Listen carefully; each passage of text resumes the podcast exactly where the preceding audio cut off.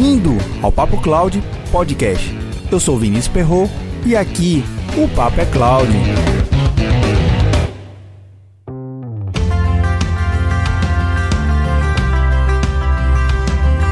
Essa semana tive a oportunidade de participar de uma entrevista para um amigo que está concluindo seu mestrado no César School em Recife.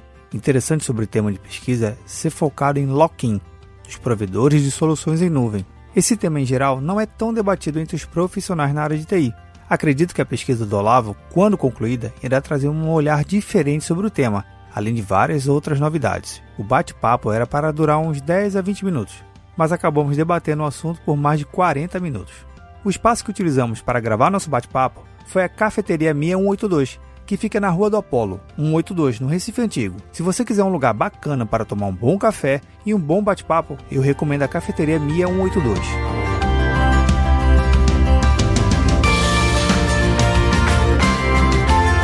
Um recado antes de começar. Você já ouviu algum episódio da série Tá na Nuvem? Como anda seu projeto de TI? Se você ainda não ouviu, recomendo ouvir, pois estamos falando da jornada de como é o processo de compra de tecnologia nas organizações. Depois de ouvir, envie um comentário para o arroba PapoCloud no Twitter ou Instagram, dizendo qual o episódio está gostando mais.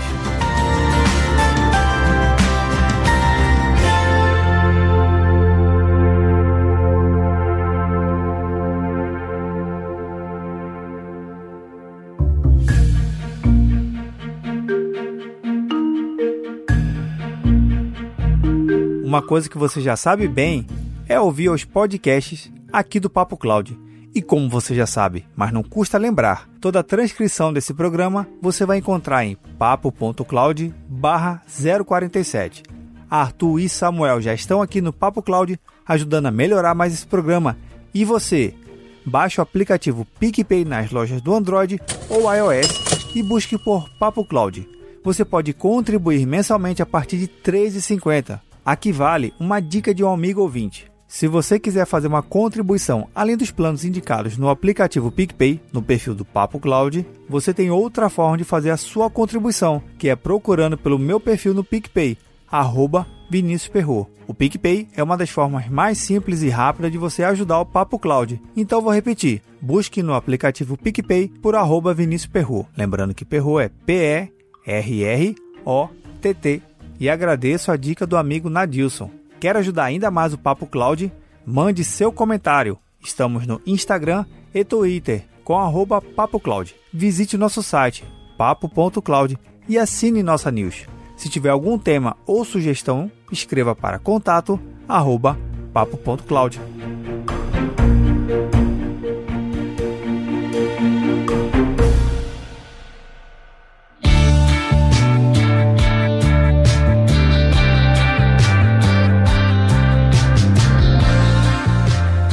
Vamos agora ao nosso bate-papo.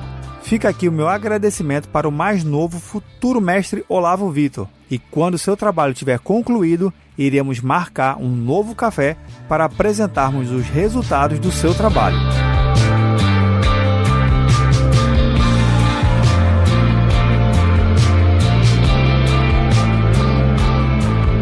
Bem, pessoal, vocês estão ouvindo aí um som ao fundo. A gente está aqui na cafeteria Mia 182, no Recife Antigo. E hoje o papel se inverteu. Né? Hoje eu não vou entrevistar ninguém, mas eu vou ser entrevistado por um amigo da faculdade, né? o Olavo Vitor, que a gente fez graduação na, na Estácio, isso lá em 2000 e pouquinho, não preciso dizer a data. E hoje o Olavo está trabalhando numa pesquisa de mestrado, né? concluindo o mestrado dele no César School. Então, Olavo, obrigado pelo convite e seja bem-vindo ao Papo Cloud. Eu que agradeço a oportunidade aí, a gente conseguir conversar agora, somente nesses temas mais atuais. É, bem, dando introdução, já como você falou que o papo se inverteu um pouco hoje, é, minha pesquisa de mestrado é pautada no, no, em Cloud Computing, especificamente num problema que eu identifiquei a partir de uma revisão sistemática que eu tinha feito antes, revisão sistemática da literatura, e identifiquei um problema tanto de segurança, com outras coisas também, mas principalmente eu resolvi focar no problema de cloud vendor lock-in, que nada mais é do que a dependência da empresa que utiliza o serviço cloud, a Stack Cloud, por parte do fornecedor. Sim. E aí questão de envolve questões que vão desde puramente tecnológicas, ferramentas, oportunidade de negócio, time to market, são vários aspectos. minha pergunta, minhas perguntas estão curtinhas, são cinco. Tudo bem. Essencialmente, mas em caráter de entrevista a gente consegue fazer um bate-bola. Tá bom. Rapidamente. Então vamos lá. É, partindo do pressuposto que você já conhece, já ouviu falar nesse termo, do termo vendor lock-in, no âmbito de cloud, eu queria que tu discorresse um pouquinho no início sobre o que tu entende sobre isso e o que tu viu no mercado, enfim, teu conhecimento geral sobre esse termo. Ok. Bem, trabalhando há um pouco mais de 10 anos no segmento de cloud, é, dentro do vendor Microsoft, com o Microsoft Azure, não só do Microsoft Azure, mas também do Office 365, que é uma evolução do BPOS, ou BPOS, Sim. como é conhecido aqui na região Norte-Nordeste, é, esse tema sempre foi muito discutido há mais de 10 anos, por incrível que pareça. Na verdade, esse tema ele é uma herança de outras tecnologias.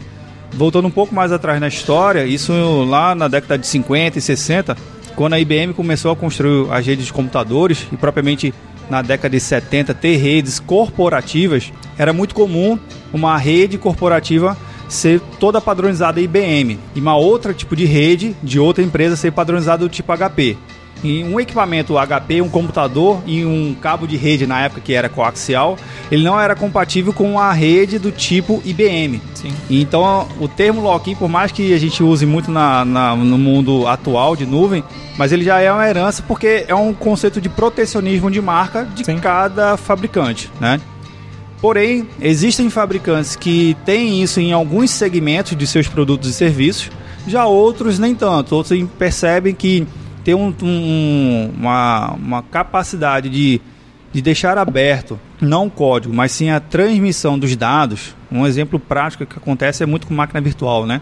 É, às vezes máquina virtual ela tem uma característica de funcionamento e, e a transmissão de máquina virtual de um vendor para outro é, existe algumas necessidades de adaptação do arquivo, né, já que é um papo mais técnico, é, dentro da Microsoft, o padrão de arquivo é um chamado VHD. Dentro da VMware é um padrão chamado VMDK. E assim outros padrões de outros fabricantes.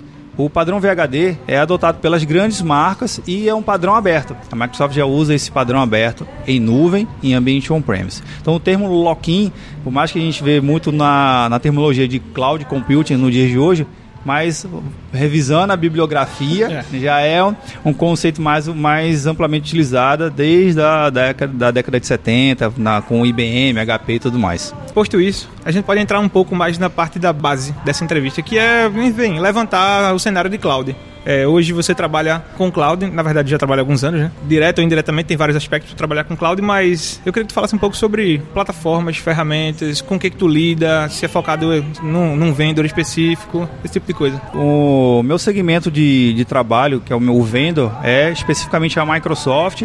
Porém, eu acabo estudando um pouco dos outros, das outras, dos outros fornecedores, até mesmo para entender o posicionamento de mercado, posicionamento de venda e tudo mais. É, as ferramentas que eu atuo hoje com a Microsoft são tanto para data center como Microsoft Azure e aí todo um segmento de plataforma como serviço, software como serviço e infraestrutura, infraestrutura como serviço como um todo. Desde a parte de hospedagem de aplicações, site, você ter um, uma capacidade de ter balanceamento de carga com é, NLBs e tudo mais. E entendeu a parte de produtividade, que a gente chama de plataforma de e-mail, de transmissão de chats e tudo mais, isso é com o Microsoft Office 365, que hoje a, a Microsoft ela posiciona como More Workplace.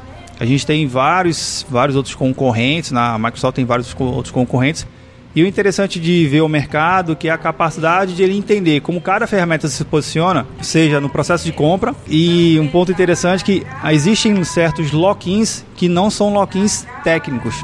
Não Sim. é um lock-in de padrão de máquina ou padrão de arquivo. Existe lock-ins de padrão de contrato. É quase uma fidelização. Por exemplo, eu não, aí eu não cabe citar aqui o, o, o vendor, mas o que, que eu vejo muito no mercado? É, determinado cliente tem uma aplicação hospedada num provedor A. E para ele sair para um outro provedor, seja para Microsoft, para Oracle ou para IBM, não importa qual seja o provedor, ele tem um tempo de contrato e esse tempo de contrato às vezes são 30 dias para ele sair da plataforma dele. Aí imagine, você tem uma infraestrutura de 100 teras de informação, de dados, muita máquina virtual, muito banco de dados seja é, NoSQL ou relacional ou não relacional, e você tem que tirar esse volume inteiro em 30 dias. E tem uma cláusula menor ainda, que é um outro lock-in, que é um lock-in de largura de banda, que também é um ponto importante, que é técnico, mas não é um técnico explícito, é um técnico explícito. Ele não é implícito, né? Por quê? A partir do momento que você tem uma largura de banda reduzida, aí vamos de novo ao nosso cenário. Você tem 100 teras para migrar, 30 dias para migrar, e quando o, o, seu fornecedor, o teu atual fornecedor vê que você está fazendo um egresso, né? Saindo do seu, do seu, na verdade, um êxodo do seu data center, ele diminui a largura de banda. Ou seja, isso é um lock-in. Piora a situação. Piora a situação. Às vezes, que é, eu, eu que trabalho no, vamos dizer assim, no meio termo, tanto a área técnica quanto a área de vendas, o profissional técnico ele fica tentando entender quais são as restrições técnicas, padrões de arquivos, compilações, qual é o software que ele vai ter que usar para sair da plataforma A para a plataforma B, com, é, converter determinado tipo de arquivo. Na área de contratos, ele tenta entender um pouco de cláusulas, multas. E essas informações, tanto de largura de banda e tempo de saída do seu data center, nem o profissional de TI, nem a área de contratos da empresa acaba visualizando. Então cabe os profissionais da empresa como um todo se debruçar um pouco mais na, na literatura ou buscar parceiros e fornecedores para poder entender as entrelinhas. Isso não é. Exatamente, não é, são aspectos técnicos. Né? Não são aspectos técnicos, mas também não são aspectos contratuais em tese. Sim, sim. São aspectos de negócio onde cada vendedor já tem outros vendors é, que falam assim, não, se você quiser sair, meu prazo é de 180 dias, meu prazo é de 60 dias e eu não tenho lock-in, eu não tenho barreira de largura de banda. Eu posso, se você quiser transmitir, você vai tirar na velocidade que você tem hoje, né? Então é um aspecto que eu vejo muito no mercado. Em aspectos gerais, o que é que tu é, encara como grandes benefícios, grandes vantagens de usar computação em nuvem em detrimento a ficar, por exemplo, com infraestrutura local, enfim? É, essa é uma pergunta para uma hora de podcast aqui, mas tentando resumir, eu vou pegar um caso prático. por, né? por tópicos poderia é, ser também. Vamos falar de máquina virtual, de novo no, no conceito de nuvem, né? A AWS ela tem um padrão de máquina virtual dela, se eu não me engano é a AFX, eu esqueci o, o, padrão do arquivo. Esse é um padrão que só a AWS lê, dentro da estrutura AWS. Levando em consideração que o mundo ele nasceu de certa forma on-premise, as empresas têm a computação seus data centers locais e fizeram essa migração, uma das principais migrações que a gente é, acaba realizando é a infraestrutura como serviço, que basicamente é pegar a sua máquina virtual local, seja do seu virtualizador do seu VMware, do Citrix ou do Hyper-V, e levar para a nuvem. Quando você faz isso no sentido on-premise AWS, a sua máquina virtual passa por um processo de conversão, seu disco virtual se converte para o padrão da AWS. Para você fazer o caminho inverso, você tem que usar software de terceiro. E às vezes, software de terceiro tem que passar por um processo de homologação, certificação do software. Você não vai usar um software aberto que qualquer um usou, né? É assim, é questão de segurança, Sim. pode até usar. Isso é um aspecto que você tem que levar em consideração na hora de você utilizar determinados provedores. É lock-in especificamente de dados, né? E nesse caso a gente está falando de máquina virtual. Ah, Vinícius, mas eu posso ir para a AWS ou qualquer outro provedor sem levar minha máquina virtual e reinstalar o conceito? Posso. Na hora de voltar, eu tenho que entender, eu tenho capacidade de braço técnico para poder recriar todo um ambiente, instalar, configurar, deixar no padrão e depois migrar suas configurações? Isso leva um tempo.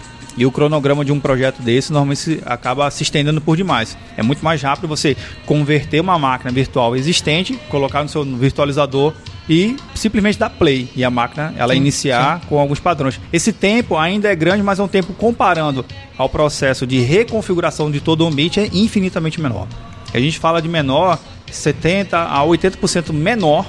Então, isso se traduz em dinheiro em projeto. Exatamente. Seja você contratando uma consultoria ou até mesmo você utilizando o recurso interno da sua empresa.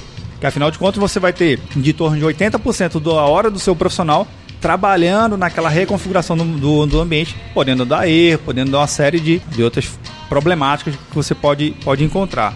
Em relação à preocupação, algumas empresas ela têm olhado essa preocupação de lock-in, mas não especificamente porque ela busca o tema ou até mesmo ela está preocupada com essa questão. Alguns segmentos de empresas, como banco, bancos, seja na área de saúde ou financeira, na área financeira, é, existem certificações e determinadas leis já existentes para a atuação nesse mercado. Um exemplo na área financeira é que, categoricamente, as empresas são obrigadas a usarem soluções em nuvem no Brasil.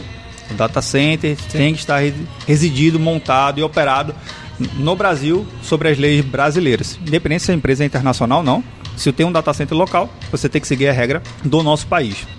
As empresas e os profissionais, eles só sabem disso porque uma certificação a nível de mercado do segmento, no caso de bancos, exige isso. Então, quando ela vai fazer as suas pesquisas, ela, ela a primeira coisa que ela pergunta é: tem data center no Brasil? E aí você, com documentação, com a parte técnica, você tem condições de demonstrar isso. Porém, outros aspectos, como a gente está citando aqui, máquina virtual, contratos, isso não está no radar dos profissionais, porque de fato isso não está nas certificações que as empresas são exigidas. Então acaba ficando um pouco é, a mercê de qual empresa está sendo parceiro suficiente com esses, com esse data center para passar conhecimento. E aí cabe o profissional, tanto da área de TI quanto da área de contratos, quanto da área financeira, entender aspectos de nuvem. Né? Na área Sim. contábil, você tem, como eu falei, você tem determinados conceitos de contratos, que tem contratos sob demanda, contratos é, pago pelo uso, né? É, o Pays as a Service. Porém, se a gente não levar em consideração aspectos além do técnico, a gente pode ficar bloqueado a nossa nuvem. Modelos de pagamento, inclusive, esses modelos de contratação, eram o tema inicial da minha dissertação, mas acabei indo por outro viés. Não tão longe, enfim, Sim. ainda envolve o Luquim, mas enfim, como complementa essa pergunta que eu te perguntei sobre algumas vantagens, tu pontuou algumas, é como tu consegue ver barreiras de fato? Poxa, usar cloud de maneira geral, em diferentes plataformas, seja infraestrutura ou não, não traz, nesse caso, tantos benefícios. Bem, a primeira barreira, sem sombra de dúvida, de novo, não é uma barreira técnica, é uma barreira cultural. Sim.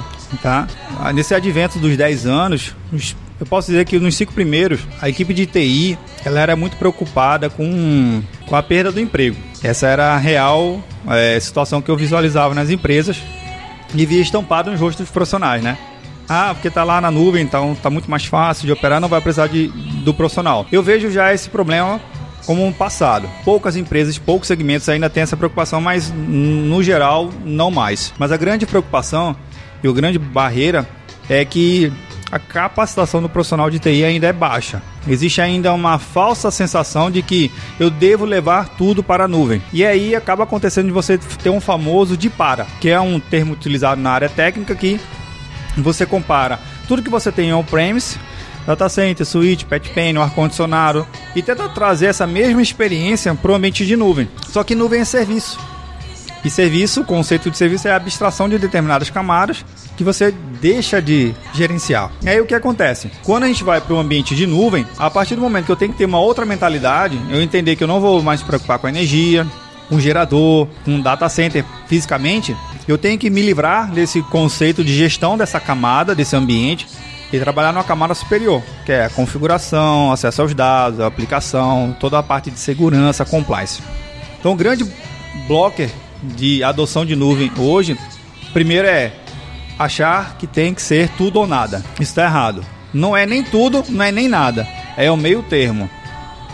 A partir do momento que as empresas começarem a visualizar que a nuvem ela é uma extensão do seu negócio, ela vai identificar o que, que tem de bom na nuvem que pode me auxiliar no meu negócio. Seja complementando uma coisa que o meu data center on-premise não tem, seja criando algo novo que nem o meu negócio tem, nem a concorrência tem e nem o mercado tem, mas a nuvem lá eu consigo criar esse modelo. Uma coisa que está muito em voga é falar sobre inteligência artificial. Sim. Você criar estrutura de ambientes para on-premise para você ter a sua inteligência artificial, isso é um custo ainda hoje extremamente elevado, seja na configuração de hardware, seja na configuração de software, seja na, no conhecimento do profissional para poder montar esse ambiente on-premise. Qualquer provedor de nuvem tem soluções de inteligência artificial, seja modelos de matemática como machine learning ou qualquer outras soluções como analytics, que na verdade o conceito de inteligência artificial ele vai juntando todo esse esse arcabouço de, de tecnologia. Do que já foi um é, Business Intelligence há pouco tempo atrás, né? era puramente Exato. tratado como isso, agora é apenas uma parte do processo. É uma parte que complementa o processo. Então, além da cultura que eu vejo hoje, é a capacidade de, da, da empresa ela entender quais são as vantagens técnicas da nuvem faz com que ela adote. O que bloqueia hoje ainda é esse. É o que eu falei anteriormente. Acha que ainda tem que ser tudo ou nada, acha que tem que ser somente migrar ou eliminar custos locais. E quando a gente vai para a ponta do lápis, é comum é, alguns cenários de nuvem sair mais caro do que o cenário on-premise. Ele fala, pô, Vinícius, mas como assim? Aqui eu tenho um monte de custos. Só que mesmo assim, se eu for fazer um de para do mesmo jeito on-premise para a nuvem, eu estou levando custos que na nuvem não tem. A grande dificuldade ainda é essa. Sim. É conseguir entender quais são as oportunidades de negócio perante a nova tecnologia que eu consigo agregar. E quando eu falo agregar, obviamente algumas coisas são, são substituídas. Tem um caso interessante da própria SAP. A SAP é uma, uma das empresas mundiais líderes no segmento de ERPs e ela por muitos anos ela exigia que o cliente tivesse uma infraestrutura extremamente pesada, densa, de data centers, servidores, banco de dados eram no mínimo três ambientes, um ambiente de produção, um ambiente de desenvolvimento, um ambiente de homologação, ou OKR, né, qualidade e tudo mais. Isso para um data center local era um custo milionário, literalmente eram cifras milionárias. Hoje a nuvem da SAP, você pode rodar o SAP direto na nuvem da Microsoft, homologada pela SAP, com o suporte da SAP junto com a Microsoft, ou você pode utilizar o próprio software da SAP na nuvem da própria SAP. Por que, que eles estão fazendo esse movimento? Porque eles perceberam que a partir do momento que eu consigo montar uma infraestrutura que é escalar, que é o grande conceito da nuvem, eu consigo ratear meu custo operacional, seja aquisição de data center, no break, tudo mais, para vários outros clientes. Então, o custo de um servidor para a Microsoft, para a SAP, é muito menor do que um custo de um servidor para um cliente final, feito a grande maioria das empresas. Então veja, até mesmo um software que é tão comum em grandes corporações, eles têm essa possibilidade de contratar. Ou você coloca no seu ambiente on-premise, ou você coloca na SAP. E mesmo assim, tem organizações que acham que pref eles preferem ter o SAP local, tendo um custo maior por conta da, do entendimento de que eu, eu tendo aqui eu tenho mais controle, mais sim, segurança sim. E versus própria Microsoft. A SAP já tem oferecendo essa infraestrutura a um custo muito menor, né? Acho que a gente já entra na, na linha da penúltima pergunta, que seria quais as estratégias tu encara hoje para as empresas tentarem prevenir ou lidar, enfim, com essa situação de, de cloud vendor looking? Bem, primeiro é pesquisar muito, participar de fóruns e você, você buscar parceiros seja representantes direto da própria marca, né, do próprio fornecedor, para lhe auxiliar nesse contexto. Estudar um pouco mais o segmento que ela está atuando, se existe alguma restrição a nível de lei ou a nível de certificação. Por exemplo, na área hospitalar você tem que ter uma certificação IPA. E essa certificação, ela diz sobre tratamento de dados. E agora com a LGPD entrando, e tem toda essa Sim. tratativa. Mas como é que as empresas têm que se preparar? Primeiro, busca um parceiro com qualidade, que tenha experiência. Existem alguns segmentos de empresas que são grandes, empre são grandes empresas, né? São grandes players, como Itaú, bancos e tudo mais, ou na área industriais, que ela tem uma capacidade de, con de contratar direto a empresa, direto os fornecedores. Tem empresas que têm contratos direto com a AWS, tem empresas que têm direto com a SAP, Oracle, e ele não passa por nenhum parceiro. É um contrato direto com um vendor, mas não é a grande maioria do mercado.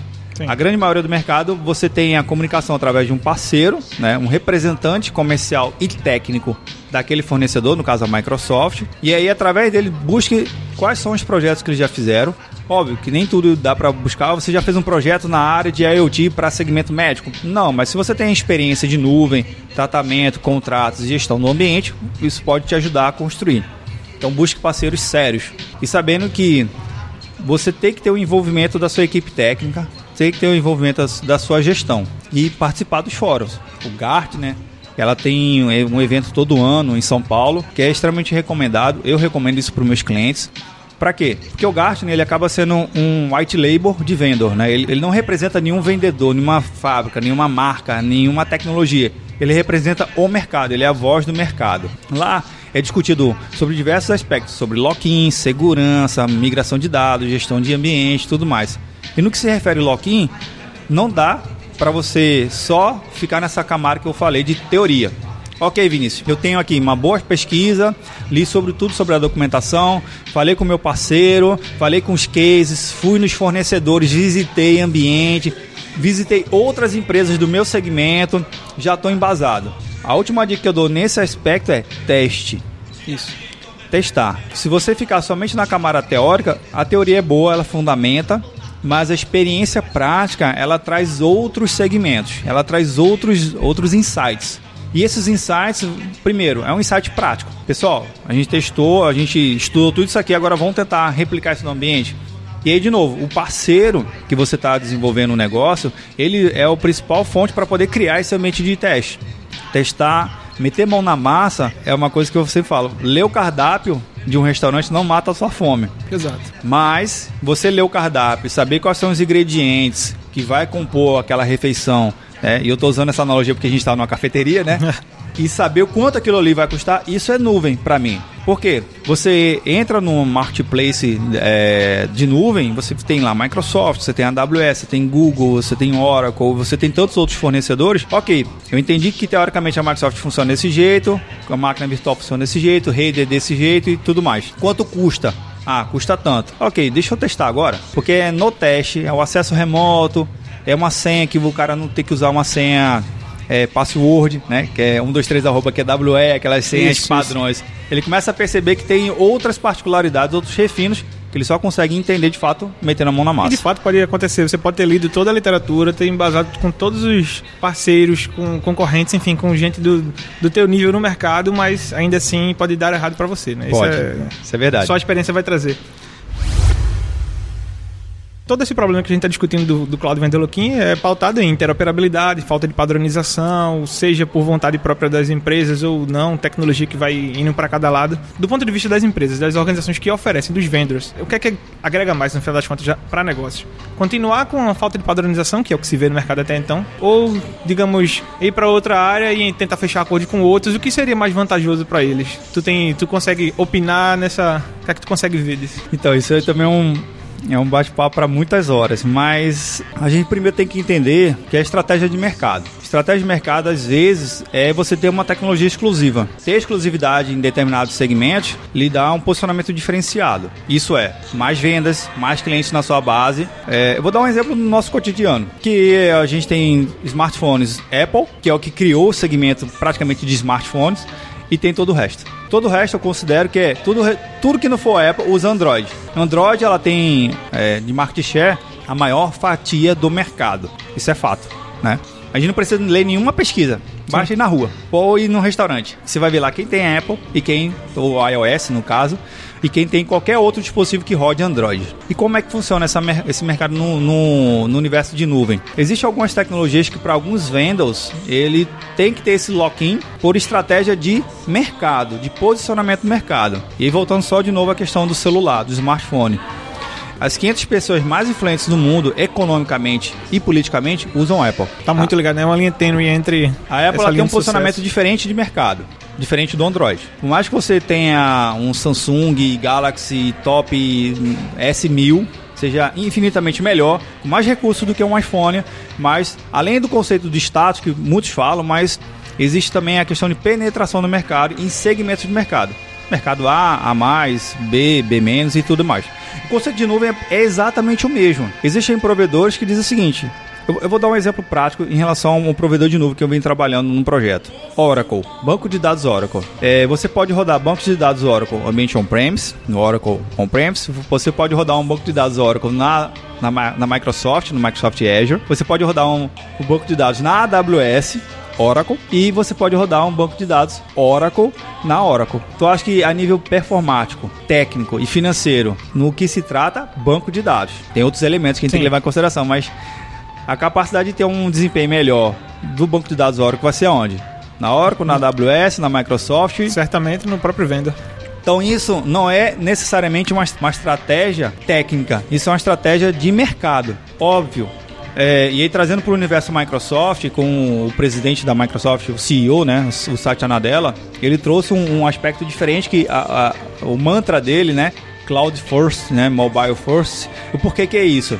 É, não importa o que, que você rode, rode comigo. Para você fazer isso, você tem que ter capacidade de absorver dados de outras fontes. E aí vai depender das outras fontes gerarem dados para poder ter essa migração. Então, basicamente, hoje você pode mover qualquer tipo de workload é, de qualquer vendor para dentro da Microsoft. Obviamente, sabe? Alguns, alguns casos específicos, né? Como até um pouco tempo atrás não, só, não rodava SAP HANA, agora roda SAP HANA. O NoSQL não, não era executado na Microsoft, hoje largamente é, é, é executado. Então, A Microsoft ela se posiciona como um vendor que ela, ela, é, ela é, tem a capacidade de buscar qualquer outra solução de qualquer outro de qualquer outra solução em nuvem, dando mais posicionamento. Mas de novo, mas por que de repente um cliente usar uma, uma, uma solução de, de nuvem da IBM?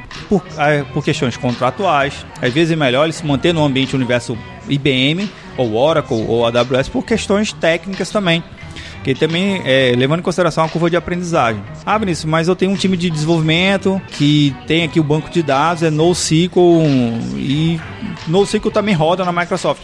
Ok, no que se trata banco, a curva de aprendizagem é zero, não tem curva. Ele vai pegar um conhecimento em um lugar e vai colocar em outro. Mas no que se tange em relação à administração do ambiente em AWS para Azure, como é que ele vai usar o ambiente de Azure, eu tenho que ter, entender como é que eu vou subir, monitorar, controlar, acessar, criar regras que não estão necessariamente dentro do banco. Ah, mas isso não faz parte do time de banco, é do time de rede. Alguém vai ter que aprender a operar a Microsoft. E sempre tem um profissional que está é, exatamente entre os dois. Tem que ter alguém que entenda das Exato. duas facetas. Né? Então a minha, a minha visão em relação ao lock-in dos vendors Primeira estratégia de mercado não é uma barreira, não é um posicionamento estritamente técnico. Ah, vou bloquear aqui e o fulano já não acessa a minha rede. Não, é mercado. Óbvio que existem coisas que é muito aberto e muito conectado. Hoje você tem um ambiente multi-cloud, você tem essa estrutura, capacidade de conectar é, através de redes de computadores em ambiente local ou ambiente em nuvem, de nuvem para nuvem, né, seja qualquer fornecedor, mas as particularidades de cada, de cada vendor vai posicionar estrategicamente aquele mercado. Isso num outro segmento de e-mail, que é algo tão banal nos dias de hoje. Eu vou dar um exemplo que cabe muito isso. No ambiente de, da local web, que é um host, né, um provedor de e-mail muito bem utilizado no Brasil, se você quiser migrar qualquer e-mail dele, seja para Microsoft, para o Office 365 ou até mesmo para o G, G Suite da Google, você migra a caixa de e-mail. Porém, como todo mundo aqui sabe, caixa de e-mail ela é composta por a caixa de entrada e saída, tem pastas, tem contatos, calendário, grupo de regras, permissões, assinatura eletrônica, esse tudo aqui que eu tô falando não é a caixa de e-mail. Caixa de e-mail é mensagem na caixa de entrada. Isso é caixa de e-mail. Todo, todo outro universo que a gente acaba é, menosprezando, como Outlook, como como calendário do e-mail, como a, a, área de contatos, a gente acha que aquilo ali tecnicamente é a caixa de e-mail, mas não é. E por que, que eu estou dizendo isso? Para você tirar a sua caixa de e-mail da local web e mudar para Microsoft, por exemplo, você só muda a caixa de entrada do seu e-mail.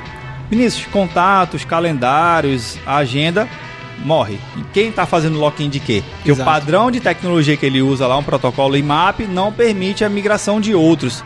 Ah, mas se você usar uma ferramenta de terceiro, você consegue. Sim. Então quem é que está fazendo login de quê? Porque na local web eu uso um protocolo chamado IMAP. E protocolo é um padrão. É um padrão de mercado. Largamente de... utilizado há muito tempo, inclusive. Muito usado, né? Mas existe uma ferramenta de terceiro que consegue migrar tudo que está dentro do local web, e-mail, contatos, calendário, e migrar para a Microsoft.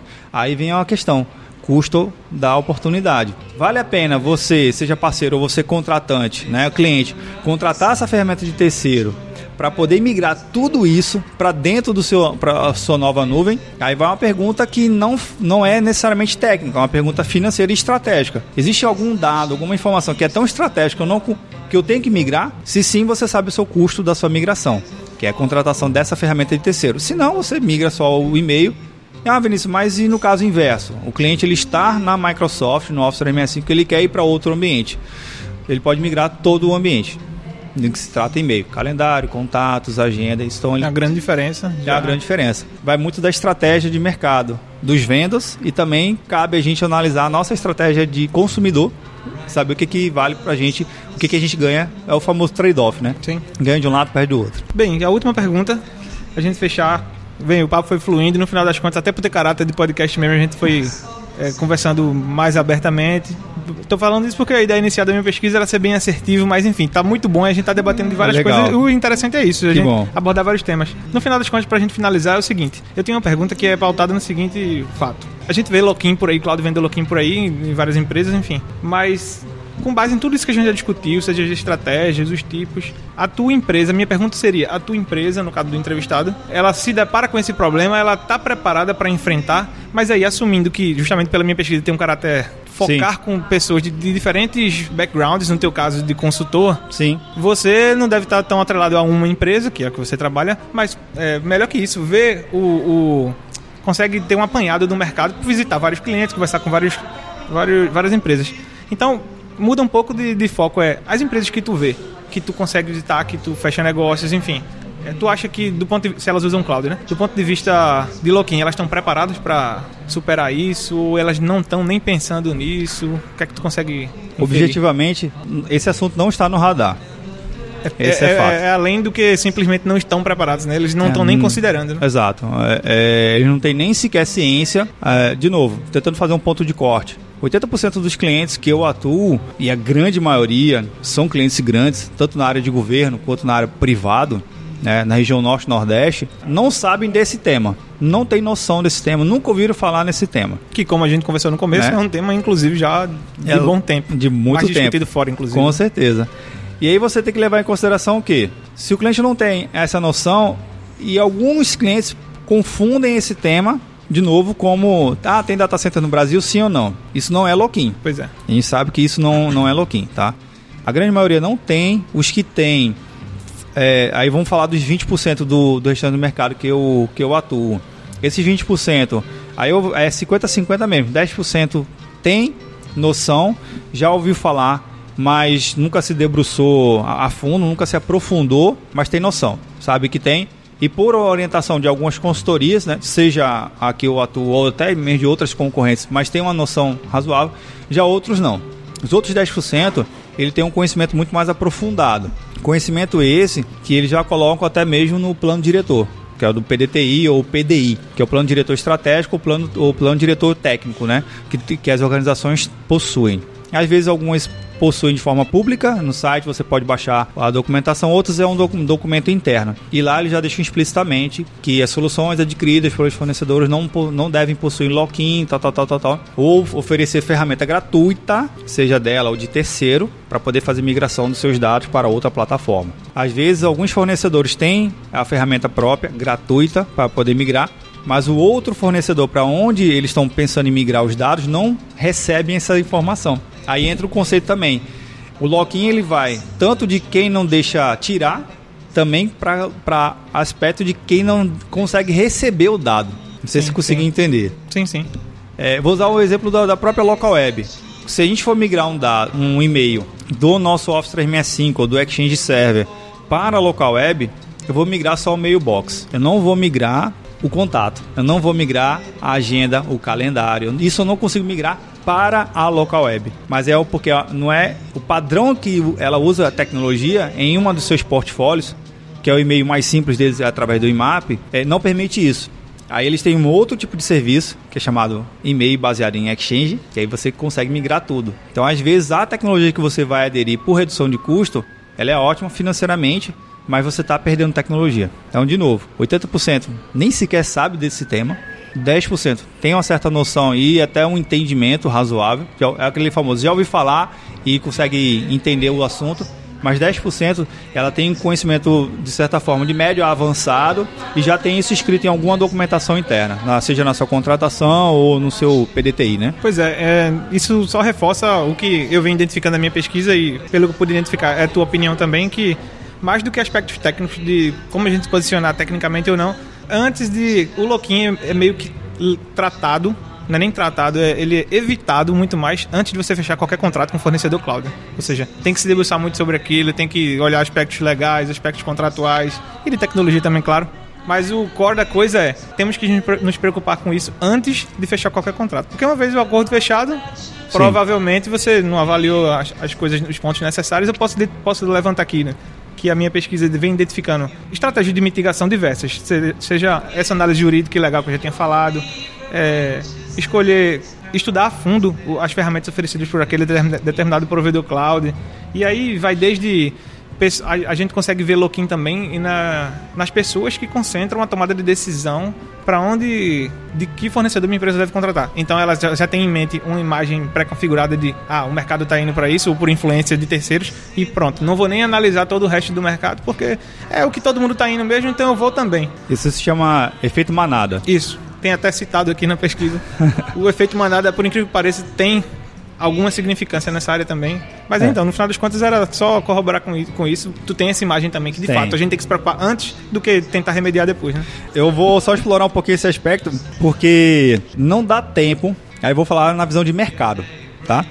Olhando para o dono da empresa, ele tem uma estratégia, ele quer lançar um produto novo e o prazo está apertado, o time de desenvolvimento é, de P&D, né, pesquisa e desenvolvimento, é, está procurando melhores formas para lançar aquele produto e tudo mais. Às vezes não dá tempo para as empresas pesquisarem as soluções como um todo.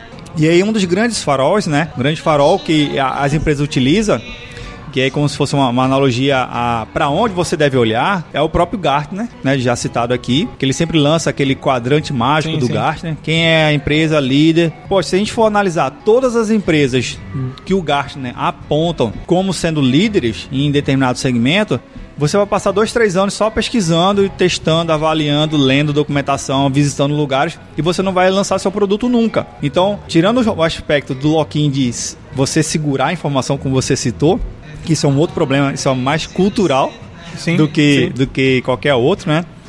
É, você, seja empresa, profissional de TI ou gestor, você tem que decidir o ponto de corte. Cara, eu vou avaliar as três maiores. Ponto ou eu vou avaliar duas maiores e uma, uma provedora local. Ou não, eu só vou utilizar provedores locais. Né? Existem outros conceitos de nuvem. Né? A gente tem data center aqui na região Nordeste local, Tier 3, que tem capacidade de, de repente, atuar num workload localmente. Ele não precisa até mesmo contratar uma AWS ou qualquer outro provedor desses internacionais. Às vezes um provedor local atende, mas se não tiver no radar se antes de tomar a decisão de qual provedor ir, o gestor e a equipe técnica junto, isso é importante, tem que fazer junto.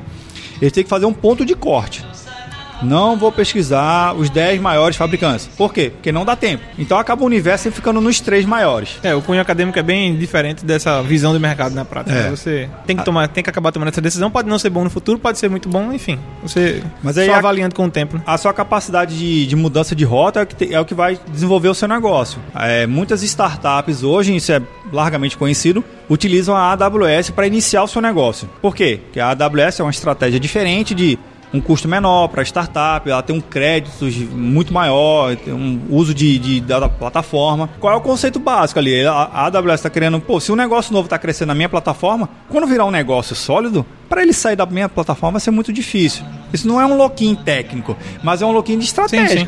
E um dos grandes cases da AWS até hoje ainda é a Netflix. Né? Ah, a AWS grande cliente, né? é um grande cliente, um grande case.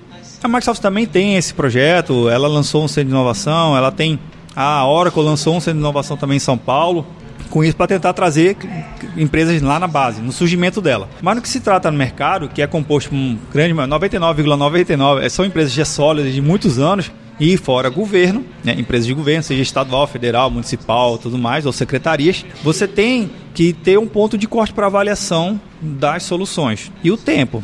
Você não pode ficar mais de dois, três anos teorizando, pesquisando, senão vai passar. O efeito manada acontece muito na, nos seus pares. E aí o que, que eu falo nos seus pares? Tem uma empresa é, do segmento de internet bank.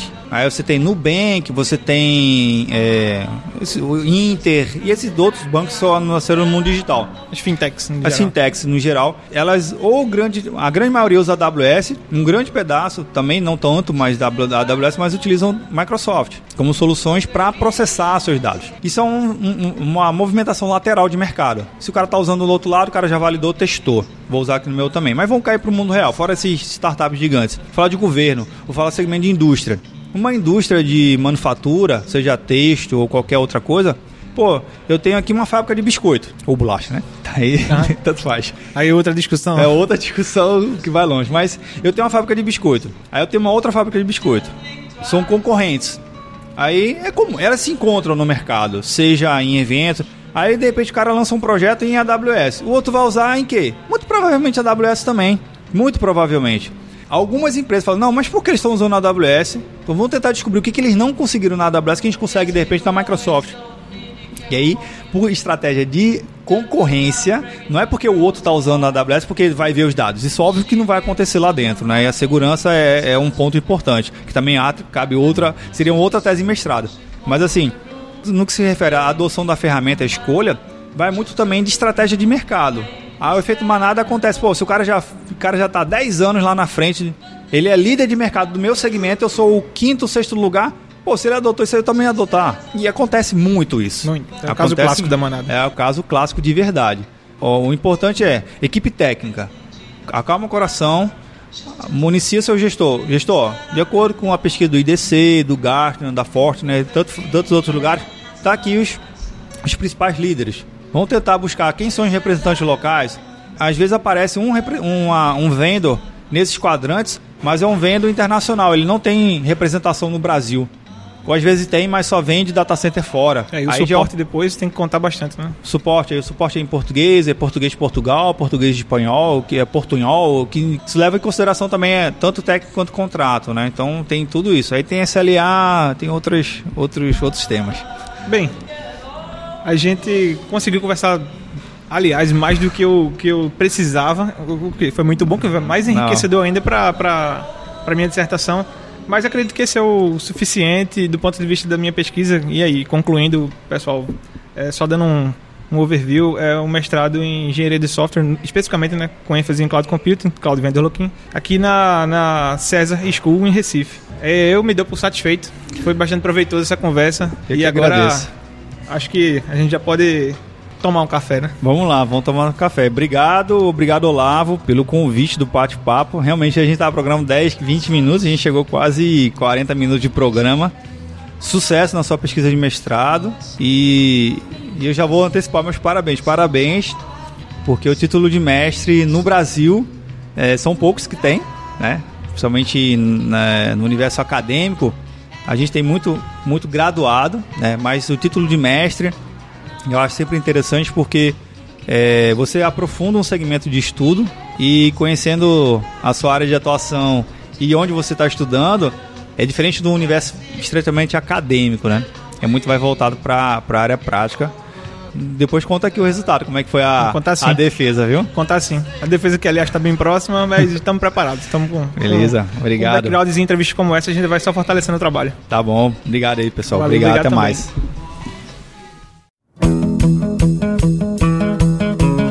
E antes de finalizar esse episódio, você já conferiu o novo site Papo Cloud? Fique sempre de olho, pois estamos lançando novas áreas no site e outros conteúdos, sempre com a preocupação de agregar conhecimento para o seu dia a dia na área de TI. Aproveite e confira os nossos parceiros que estão no site. E se você está planejando contratar um serviço em nuvem, ou já tem algum serviço implantado e queira revisar o seu planejamento para entender se está bem arquitetado, mande um e-mail para contato@papo.cloud, que posso marcar um bate-papo para te ajudar no seu projeto.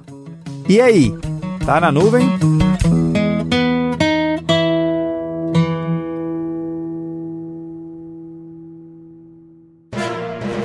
Mais um produto com a edição do Senhor A.